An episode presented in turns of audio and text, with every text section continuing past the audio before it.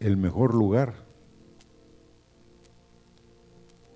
que puedan ver que hemos estado dentro de un pueblo que es su pueblo, su morada, y que va a ver el derramar de su espíritu sobre toda carne. Medítenlo.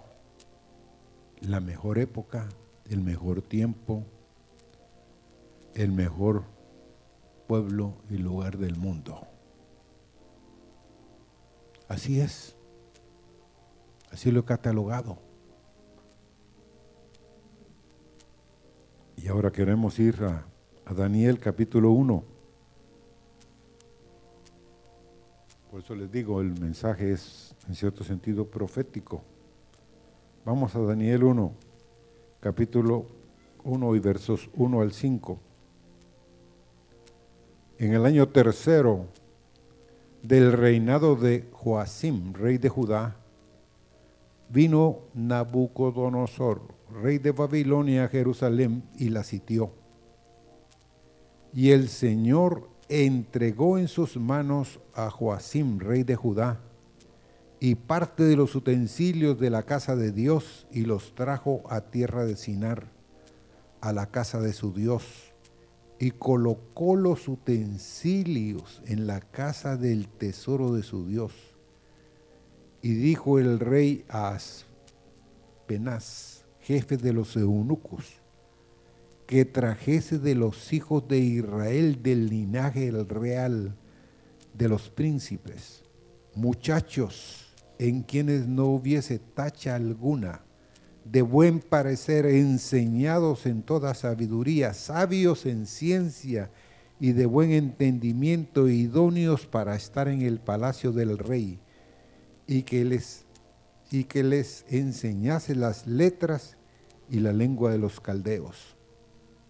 Y le señaló el rey ración para cada día de la provisión de la comida del rey y del vino que él bebía y que los, y que los criase tres años para que al fin de ellos se presentasen delante del rey. ¿Quién es Nabucodonosor aquí en este capítulo? Bueno, un rey en cierto sentido cruel, fuerte, poderoso. Babilonia había llegado y se había constituido en uno de los imperios, como hoy. Está entre Irak y Irán. No es casual que Irán se haya levantado como se ha levantado. Pero en esa época de la cual estamos hablando de Nabucodonosor, viene en el tercer año del reinado de este hombre Joacín y pone sitio a Jerusalén.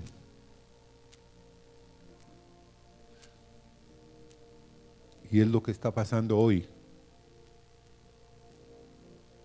La iglesia, el pueblo de Dios, está asediada, está cautiva en cierto sentido, porque no puede salir muchas veces a donde quiere salir, porque en todos lados está creciendo Nabucodonosor. Y lo tremendo es que este rey Joacim, pues era hijo de un hombre llamado Josías. Josías fue uno de los mejores reyes que tuvo Israel. Tuvo un tiempo de Pascua, tuvo una manifestación este hombre como pocos. Dice que no se había celebrado una Pascua desde después del tiempo de Salomón como el tiempo de Josías. Entonces pueden imaginarse todo lo que estaba aconteciendo en Israel. Hijo Asim era hijo de este hombre, pero se había apartado de Dios. Y en el tercer año cayó Nabucodonosor porque él ya no quería pagar impuestos. Ya no quería darle de los tributos que él obtenía Entonces llegó el día que lo sitió y lo que más me impresiona es que dice que Dios entregó en sus manos a Joacim. Aquí, en medio de nosotros, hay hombres y mujeres que Dios ha entregado en las manos de los enemigos. ¿Pero por qué? Porque en cierto sentido, o le pagamos tributo a Dios o le pagamos tributo al otro Dios que hay en la tierra. Y básicamente este hombre se cansó de pagar tributos y no no lo hizo. Fueron llevados cautivos los jóvenes, los muchachos. ¿Qué dirías tú, Padre? Que te estuvieran arrancando a tu hijo, que te estuvieran llevando cautivo, a tu hija, a tu nieta. ¿Qué dirías tú? No, no se lo lleve, lléveme a mí, Pero miren, hermanos, la Biblia es algo increíble como tiene muestras de que lo que uno siembra cosecha. Si uno siembra, dice, vientos cosechará tempestades. Y algo que me impresiona también del pasaje es de que el rey este, antes de llegar a, a había habido un rey que se llamó Ezequías. Y miren hermanos, Ezequías había enfermado, estaba tremendamente enfermo y se iba a morir. Y en esa época vivía Isaías, el profeta, y él, Dios le habla a Isaías que le fuera a decir que arreglara su casa, que la listara porque se iba a morir. Entonces viene Ezequías y se voltea. Y hacia la pared y le empieza a decir a Dios todo lo que había hecho. Y el rey de los de Isaías le dice que regrese el Dios de gloria y que le hable y que le diga. Quiero que sepas que Dios te va a dar 15 años más y que te sana.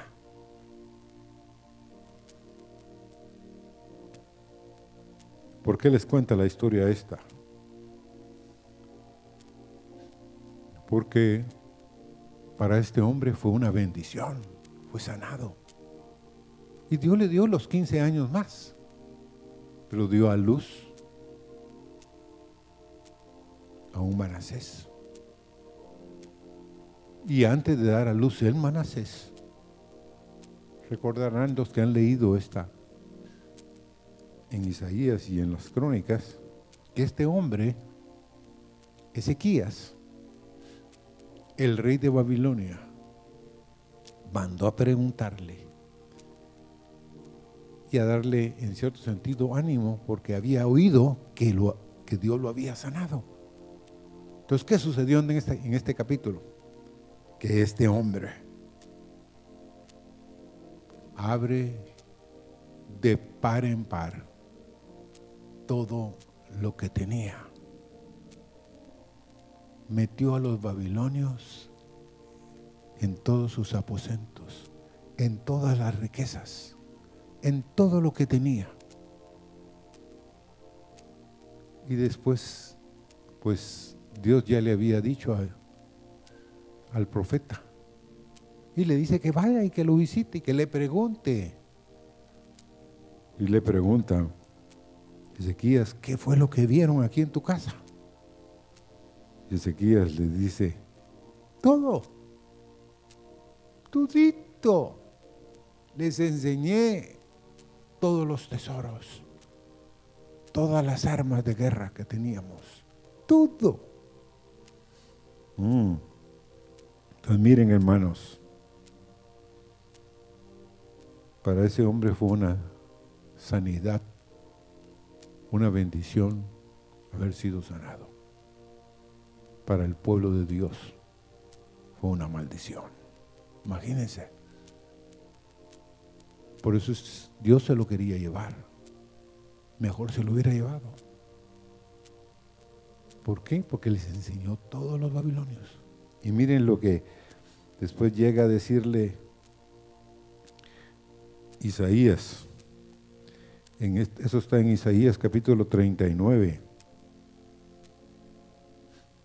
Entonces Isaías le va a decir al rey, la sentencia de Jehová, todo será saqueado. De tus hijos que saldrán de ti y que habrás engendrado serán eunucos en el palacio del rey de Babilonia.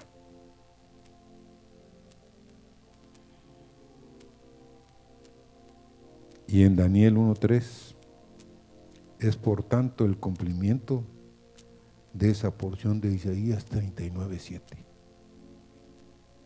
Daniel y sus tres amigos fueron circuncidados, fueron eunucos.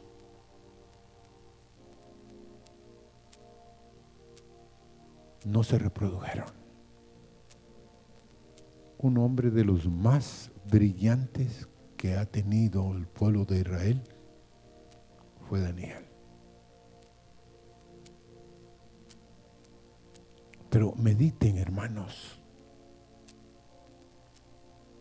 si tu hijo es llevado cautivo, como cantábamos. Y a veces no nos damos cuenta, padres y madres como el enemigo ha cautivado poco a poco la vida de tu hijo y tu hija. Y poco a poco tu hija ya no quiere nada. Pero el problema no es la iglesia, el problema es su corazón.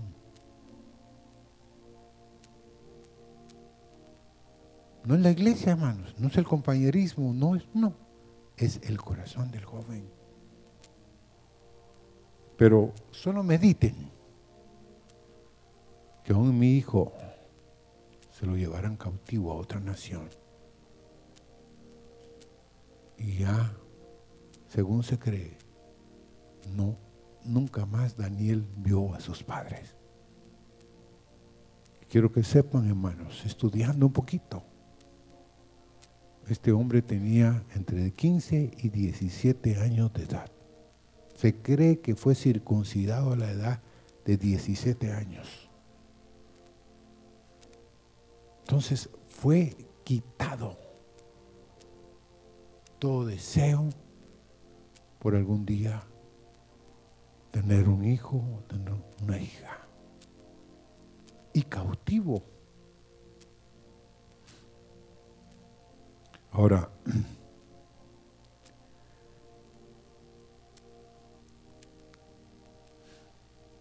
Miren qué sabiduría tenía Daniel. En Ezequiel 28 y verso 3. Miren lo que dice Ezequiel. He aquí que tú eres más sabio que Daniel. Quiero que sepan, Ezequiel vivía en Babilonia en el tiempo de Daniel. Conocía quién era Daniel. Y miren lo que escribe Dios a través de él. en Ezequiel 28.3 y le dice, de parte de Dios se dirige al rey de Tiro y le dice, he aquí que tú eres más sabio que Daniel. O sea, no, no era más sabio que Daniel. Y además de eso, dice que Daniel es contado en la Biblia como uno de los más grandes intercesores que ha tenido el pueblo de Israel. Porque se lee en la Biblia, en Ezequiel 14, 14. Vamos ahí, por favor. Ahí lo vamos a.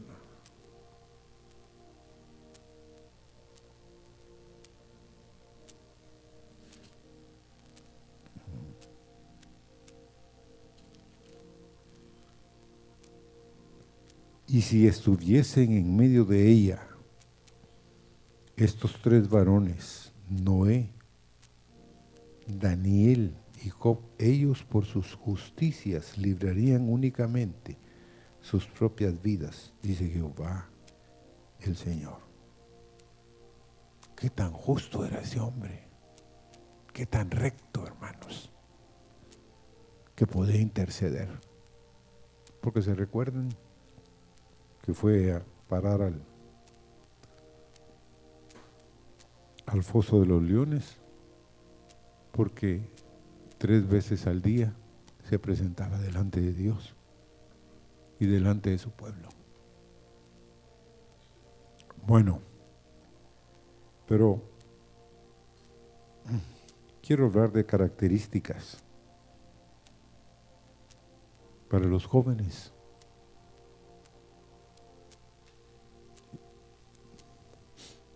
Y vamos a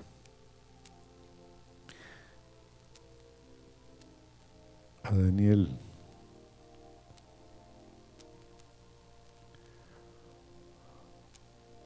el verso 4 de Daniel 1, muchachos, jóvenes, en quienes no hubiese tacha alguna. Pero antes de hablar de la tacha alguna, eran hijos de Israel, del linaje real. ¿Cuántos de los que estamos aquí hemos considerado la importancia de ser parte del linaje real? De algo que Dios tiene sobre la tierra. un linaje, hermanos, de un real sacerdocio, de un pueblo. En el original el linaje habla de semillas, de ser algo bueno, de descendencia. ¿Cómo se entraba dentro del pueblo de Israel a ser parte del linaje? Está en Génesis 17, 12. Y de edad de ocho días será circuncidado todo varón entre vosotros por vuestras generaciones, el nacido en casa y el comprado por dinero, o cualquier extraño que no fuere de tu linaje, será circuncidado todo varón. Hay muchos pueblos sobre la tierra hoy que no circuncidan a, los varones. Pero en Israel es un requisito. Abraham circuncidó a su, hijo.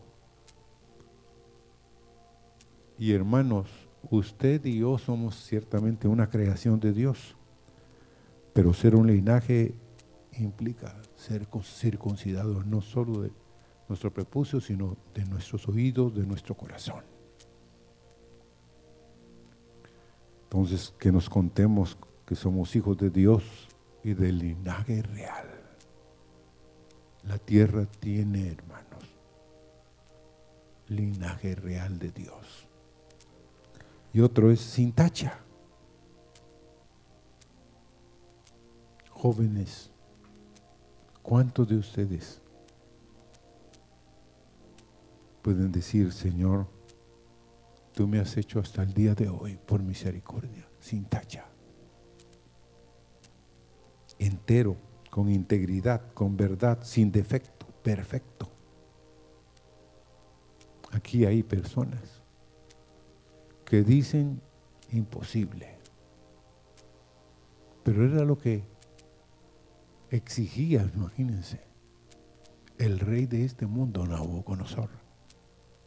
Quería muchachos sin tacha, sin mancha, rectos. ¿Qué estará esperando Dios de ti para ponerte en el palacio del rey? ¿Qué estará esperando Dios de ti? Tal vez muchos jóvenes aquí meditan, ah, no soy, no califico. Pero Dios también anda buscando jóvenes sin tacha, íntegros, con verdad, sin defectos, perfectos. En Jeremías 33, versículo 8 y 9 dice, y los limpiaré. Dios puede hacer perfecto. Quiero que sepan eso. Dios puede hacer perfecto a alguien. Porque Dios puede cambiar al, al hombre más perverso. Porque oigamos lo que dice la Biblia en Jeremías 33, versos 8 y 9. Y los limpiaré de toda su maldad. En el original habla de defectos con que pecaron contra mí y perdonaré todos sus pecados que contra mí pecaron y que contra mí se rebelaron y me serán a mi nombre de gozo, de alabanza y de gloria entre todas las naciones de la tierra que habrán oído todo el bien que yo les hago. Y temerán y temblarán de todo el bien y de toda paz que yo les haré Amén. Dios puede hacerlo y quiere hacerlo, pero hay que ponerse en sus manos. Y cuántos no queremos ser de gozo para nuestros padres, de alabanza y de gloria. Pero dice aquí que entre todas las naciones de la tierra. Entonces, de buen parecer también el buen parecer es, es una cosa buena, una cosa de abundancia, agradable, alegre, contento, feliz. ¿Mm? ¿Cuántos jóvenes hoy? Miren, yo ya soy viejito más o menos, todavía no total, pero no tengo la cara arrugada. Hay jóvenes hoy que están tan tristes que sus caras no reflejan lo que Dios quiere que reflejen. Ya son como viejitos, cansados de la vida, dicen. Y empiezan a vivir, hermano. Bueno, pero agradables, contentos, felices. También habla de apariencia, atractivos, de visión de vista, de semblante. El caso de David, en 1 Samuel 16, 2, dice, envió pues por él e introdujo el cual era rubio, de hermoso parecer y de bello aspecto. Entonces Jehová le dice a Samuel, levántate y unge lo que este es. Como dijo el hermano David, el octavo, el único trabajador de la casa. Los demás no trabajaban, estaban. El otro estaba cuidando las ovejas. Pero Dios dijo, estos son todos los hijos que tienes No tengo uno nada más allá afuera. Es el que trabaja, el que pica piedra allá, cuida las ovejas, está cuidando el rebaño. Bueno, mándalo llamar. La fiesta era organizada por Dios para David. Imagínense, hermanos. Lo estaba esperando no solo Samuel, lo estaba esperando Dios para ungirlo, para llenarlo. Porque miren lo que dice en, el verso siguiente. Dice que a partir de esa fecha, y de ese tiempo, David fue ungido con el Espíritu de Dios siempre. Imagínense una unción tan poderosa.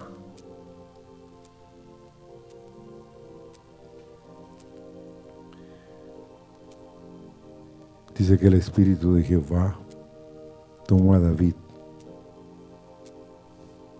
y lo cambió. En Esther también, capítulo 2, versículos 2 y 3, y dijeron los criados del rey a sus cortesanos, busquen para el rey jóvenes vírgenes de buen parecer. Ponga el rey personas en todas las provincias de su reino que lleven todas las jóvenes vírgenes de buen parecer a Susa, residencia real, a la casa de las mujeres, al cuidado de Egay eunuco del rey, guarda de las mujeres y les den sus atavíos. Ahí llegó Esther. ¿Cuántas creen ustedes, hermanos, que fueron escogidas, que fueron llevadas a ese lugar? Piensen un minuto, un montón más. Imagínense que ese hombre gobernaba en 127 provincias reinos, gobernaba desde Susa, allá cerca de Persia, hasta Egipto.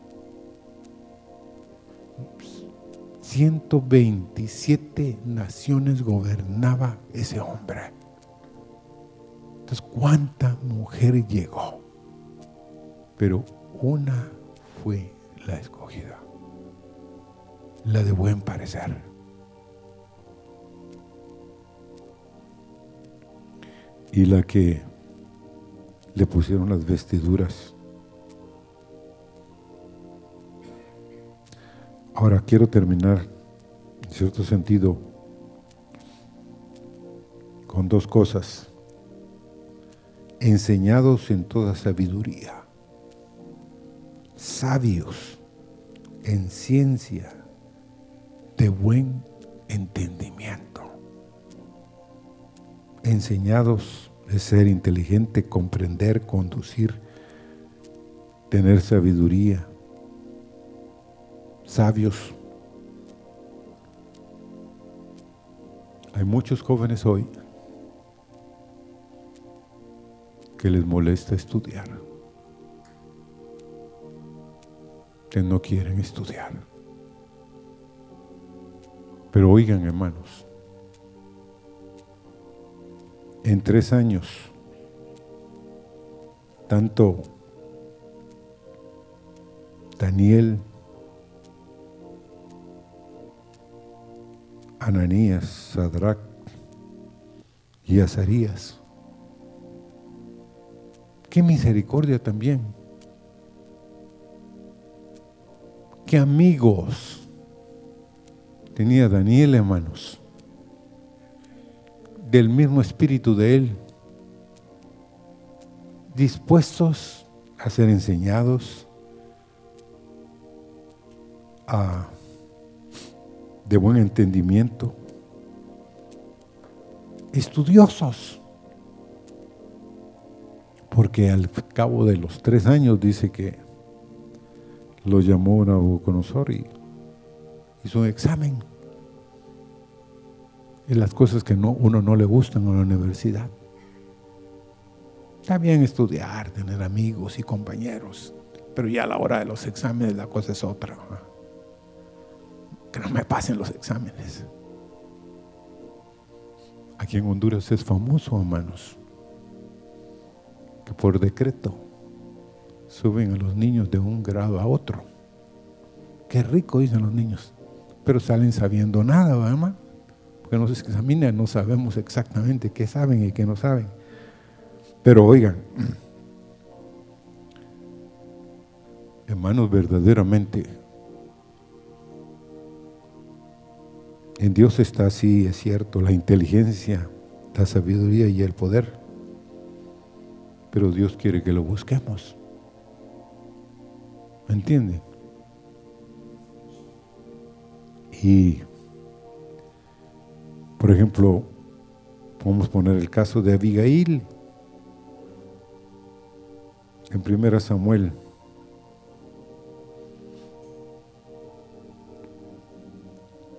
capítulo 25, versos 24 al 28. Esta mujer, hermanos, tenía una relación con su esposo, con Naval. Era de buen entendimiento y dice hermosa apariencia, pero dice que su esposo era duro y de malas obras. Era del linaje de Caleb. Caleb es de la tribu de Judá. Pero oigan, esta mujer oyó que los uno de los siervos llegó a contarle que David llegó a suplicarle a su esposo a través de ellos que le diera algo porque estaba tenía tres mil ovejas y mil cabras. ¿Pueden imaginar ustedes la riqueza que tenía ese hombre? ¿Mm?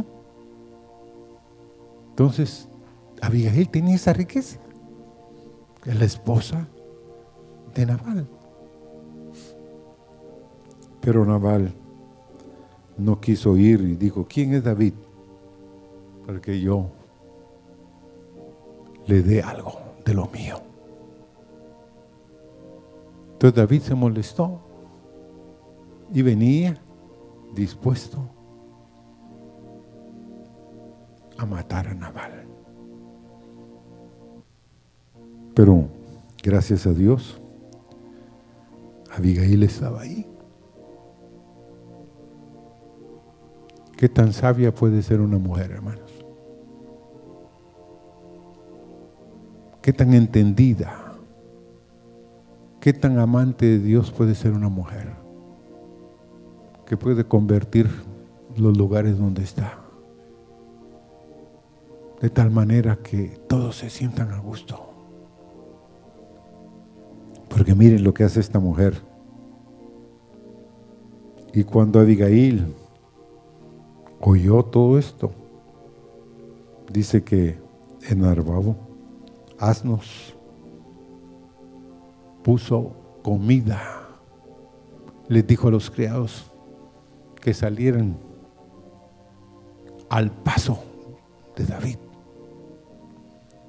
Pero no solo eso, no se quedó esperando ella, sino en 1 Samuel 25 dice, y verso 24 en adelante, y cuando Abigail vio a David, se bajó prontamente del asno y postrándose su rostro delante de David se inclinó a tierra. Se echó a sus pies y dijo, Señor mío, sobre mí sea el pecado, mas te ruego que permitas que tu sierva hable a tus oídos y escucha las palabras de tu sierva. El verso 28, yo te ruego que perdones a tu sierva esta ofensa, pues Jehová de cierto hará casa estable a mi Señor por cuanto mi Señor, miren qué entendimiento, pelea las batallas de Jehová y mal no se ha hallado en ti en tus días. ¿Qué entendimiento? ¿De dónde tuvo Abigail tal entendimiento que David peleaba con sus ejércitos las batallas de Jehová. De dónde esta mujer se humilló y se puso, se postró delante de él. esa mujer sabía, había entendido quién era David, hermanos. Y qué Dios iba a hacer con este hombre. No solo era rica en lo natural esta mujer, era rica en lo espiritual. Por eso es que después David no tuvo que matar a Naval. Dice que diez días después, Naval murió. Y ahí en ese, siguiente capítulo, en ese verso, dice que Dios se lo llevó. O sea, Dios lo mató. Y David, después de haber oído a esta mujer, mandó a sus criados y fue una de las mujeres de David. Bueno, dice la Biblia en Salmo 111, 10, el principio de la sabiduría es el temor de Jehová. Buen entendimiento tienen todos los que practican sus mandamientos. Su loor permanece para siempre. En Proverbios 13, también 14 al 16, dice, la ley del sabio es manantial de vida para apartarse de los lazos de la muerte el buen entendimiento da gracia, mas el camino de los transgresores es duro. Todo hombre prudente procede con sabiduría, mas el necio manifestará necedad. ¿Qué es lo que sale de tu boca? Porque dice la Biblia que de la abundancia del corazón, ¿qué? Habla la boca. ¿Eres un manantial de vida, hermana? Hermano, ¿eres un manantial de vida en tu casa? Para apartarte de la muerte y apartar a tus hijos y a tu esposa. ¿Qué tan duro es tu camino, hermano? Dios quiere darte gracia y entendimiento para este tiempo. Y para terminar,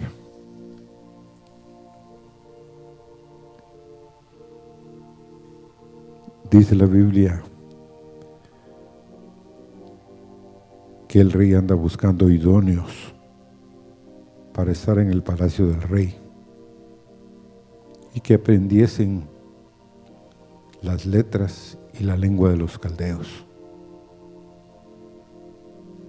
Alguien idóneo, alguien hermanos firme, es lo que quiere decir, capaz, con esfuerzo, con fuerza, con vigor. Muchos hoy dirían muchos requisitos y muchos de ellos imposibles de alcanzar. Pero ¿cuántos quieren estar en el palacio? ¿Mm? Tiene un costo. Tiene un costo alto, hermanos no fue fácil. No fue nada fácil para David. ¿Por qué? Porque sí eran muchos requisitos.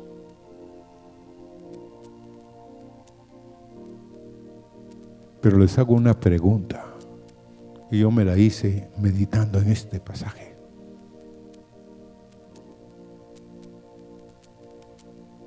¿Qué tan importante es para un hijo, para una hija, la vida de sus padres?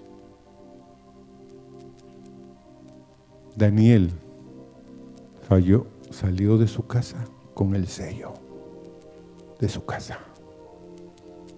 Y cada uno de sus amigos tenía un sello característico. Dispuestos a obedecer, dispuestos a ser idóneos, dispuestos a llevar honra a Dios. Y hermanos, estos hombres estuvieron durante, pues Daniel dice que durante tres reyes, reinados largos, según se cree, Daniel fue uno de los ancianos que regresó a Jerusalén de los 70 años. Se cree que Daniel estaba en el foso de los leones a la edad como 65 años y había sido primer ministro en tres imperios. ¿Qué tan poderoso llegó a ser este muchacho? ¿Cuál es tu meta, joven? ¿Cuál es tu meta, hermana, joven, señorita? ¿A qué estás apuntando? ¿Quieres estar en el palacio del rey? Hay requisitos. Pero el rey quiere que estés con él. Daniel y sus amigos estuvieron en una situación difícil.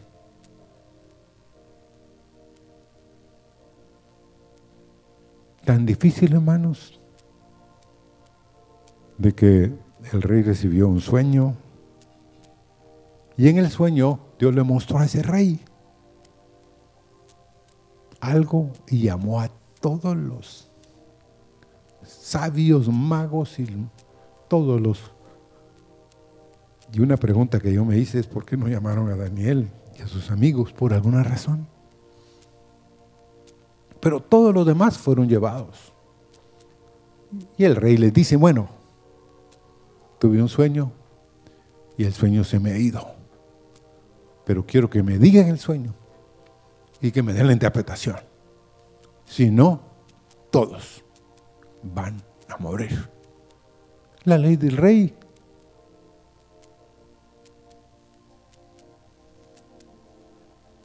Y viene, hermanos,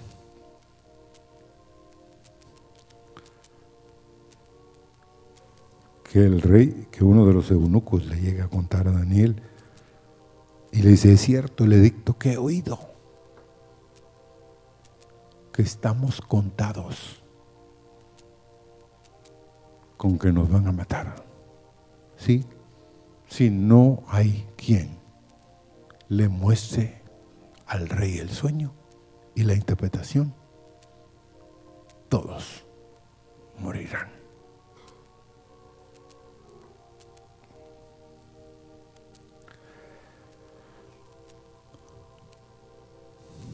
Tal vez usted joven dirán, como dijo Ezequiel, Ezequías, uno de los reyes que mencioné aquí, cuando le llegan a contar que sus hijos iban a ser, y los nobles y los príncipes iban a ser eunucos en el palacio del rey. ¿Saben qué dijo ese rey? Bueno, pero en mi tiempo no va a pasar. Egoísmo. ¿Qué respuesta la que dio este rey? En cambio, Daniel dice, hermanos, luego se fue Daniel en el capítulo 2, versos 17 y 18 se fue a su casa e hizo saber lo que había Ananías, Misael y Azarías, sus compañeros, para que pidiesen misericordia del Dios del cielo sobre este misterio, a fin de que Daniel y sus compañeros no pereciesen con los otros sabios de Babilonia.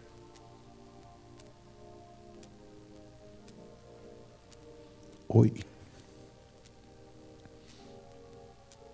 29 de diciembre se va a decidir para muchos jóvenes muchachos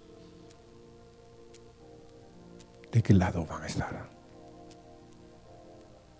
Dispuestos a que los maten el rey de este mundo o que Dios les dé el secreto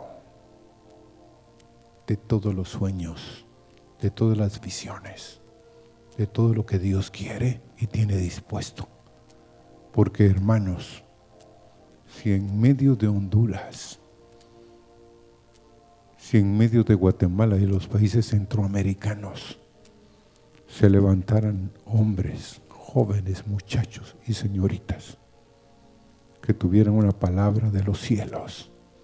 Algo empezaría, como esta mañana el Señor dijo, de que alguien, Dios estaba levantando algo nuevo y fresco en medio de nosotros.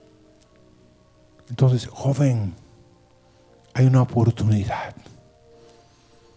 Hay un lugar para Dios en ti, en su reino.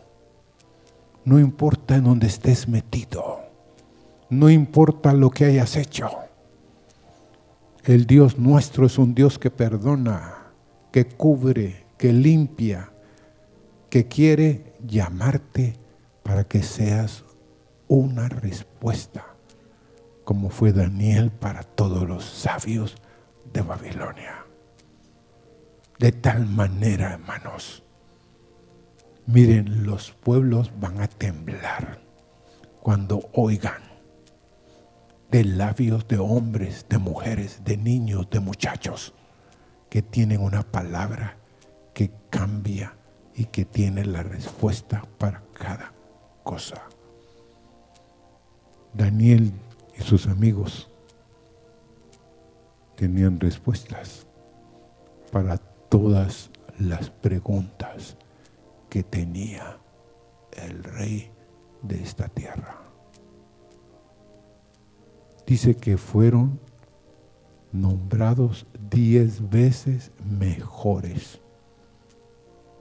Ah, sí, me dijo alguien, los judíos son brillantes. No, hermanos, los judíos son estudiosos. Buscan y buscan y buscan. Y el gobierno invierte en desarrollo e investigación como pocos pueblos. Yo le he estado diciendo a mi nieto, que vaya a Israel y mire todas las cosas que los israelitas tienen. Israel acaba de vender tres compañías en millones de millones de dólares. Y, los israelitas, perdóname, serán diferentes de ustedes. No. Pero estudian, invierten su tiempo, le preguntan a Dios, como un hombre de Dios que me dijo un día, no sé qué hacer en tal causa. Bueno, oremos, le dije yo. Al siguiente día, me, todavía no sé qué hacer. Oremos, le dije yo. Pero tú, oremos es voy a orar, pero tú oras también. El cuarto día me dijo, ya sé la respuesta. Anoche tuve un sueño. Y tuve la respuesta también de Dios. Hermanos, Dios querrá darnos a conocer sus secretos, ¿Cuántos de los que estamos aquí podemos pensar en eso? En Dios no hay misterio que Él no pueda descubrir. Porque Daniel no sabía el sueño. Pero Dios sí sabía porque Él le había dado el sueño a Nabucodonosor. Señor, que haya hambre que haya sed, Señor, por ser verdaderamente, Señor, no el problema en este mundo, sino ser, Señor, la respuesta. Este hombre Daniel y sus amigos fueron la respuesta para ese imperio, Señor. Fueron la respuesta cuántos padres aquí, madres, se han puesto en la brecha para que sus hijos y sus hijas sean la respuesta y la bendición para otros. Señor, ponnos tal carga, Señor, por otros. Que seamos vasos de honra y de gloria, Señor, en medio de su pueblo. Y sí, habrán jóvenes que serán llevados, Señor, cautivos, prisioneros, pero donde estén, ellos cambiarán, Señor, las atmósferas, los espíritus que se mueven en los pueblos, Señor. Y oramos esta mañana por cada joven, por cada señorita, despiértalos. Señor, que hay cosas maravillosas en tu reino, Señor. Hay cosas preciosas, no solo en este reino de la tierra, sino en el universo, que tú quieres mostrar a los hijos y las hijas, Señor.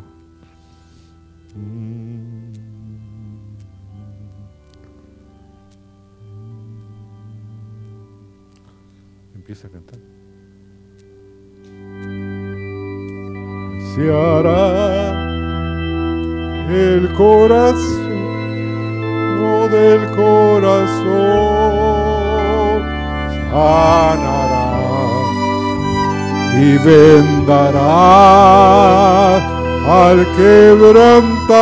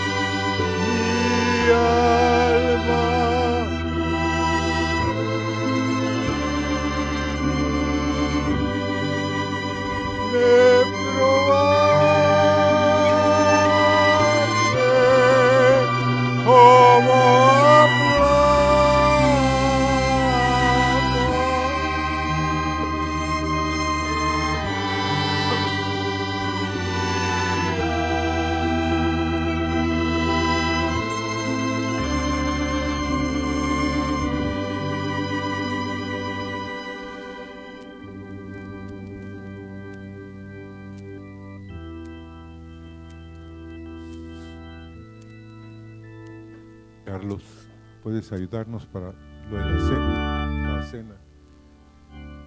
Y vamos a usar al hermano Pastor Robert. Amén, que nos ayude también a distribuirlas. Y el hermano José. Señor, vamos a tomar tu cena para estar en un acercamiento, Señor, en una comunión contigo esta mañana.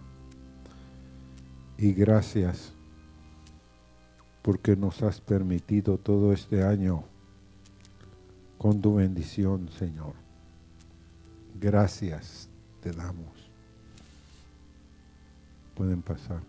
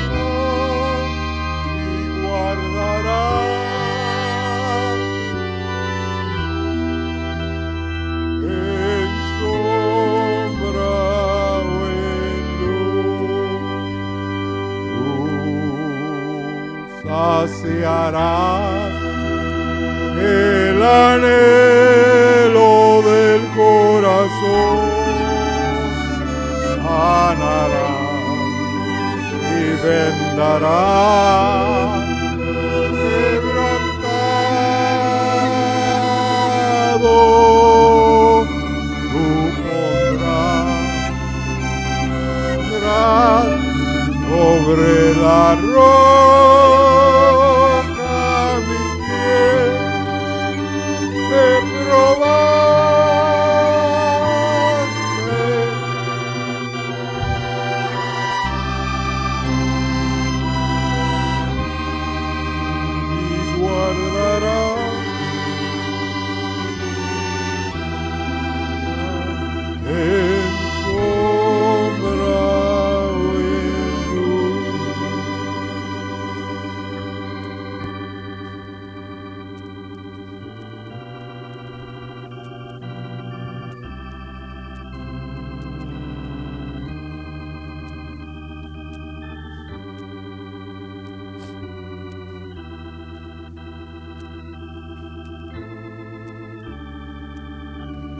¿Quiénes de nosotros o quiénes de los hombres y mujeres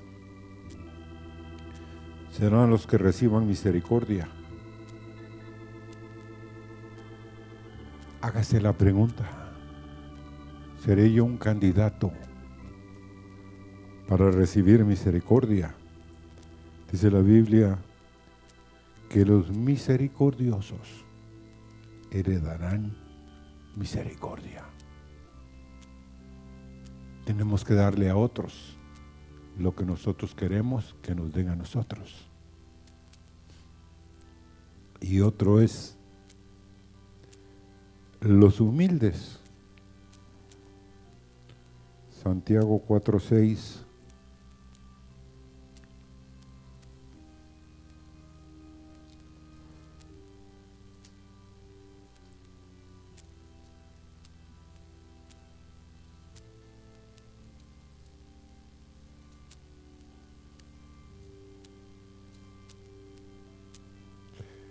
pero Él da mayor gracia. Por eso dice Dios, resiste a los soberbios y da gracia a los humildes. Él da mayor gracia. Dios resiste a los soberbios y da gracia a los humildes.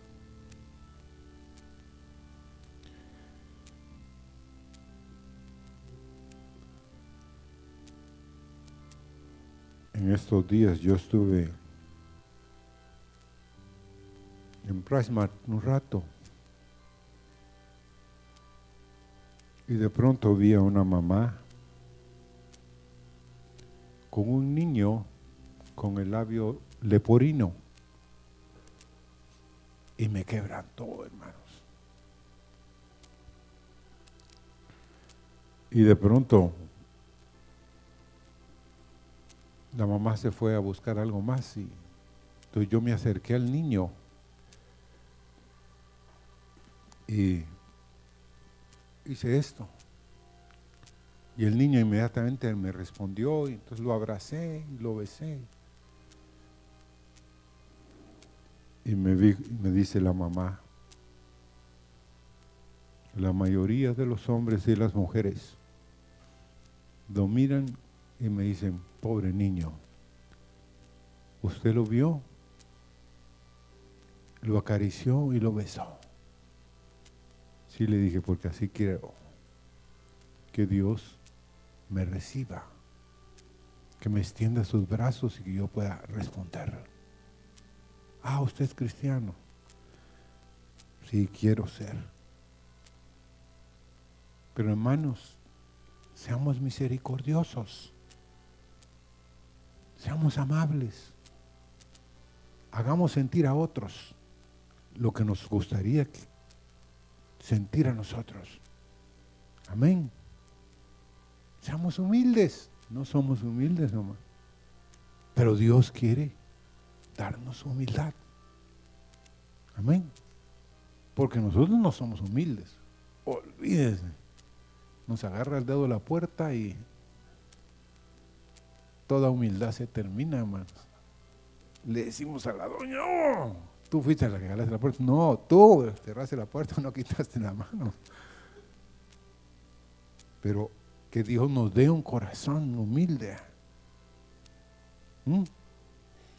Les insisto, solo Dios hace humildes. Entonces vamos a tomar los elementos. Señor, en aquella noche. Fue una despedida con tus discípulos. Pero tú, Señor, dijiste que lo hagamos mientras tú no venías de regreso. Y Señor, en señal y cumpliendo eso queremos hacerlo con gozo. Señor, paséate hoy en medio de nosotros y queremos tomar el pan, Señor, agradeciéndote infinitamente el pan partido que fuiste tú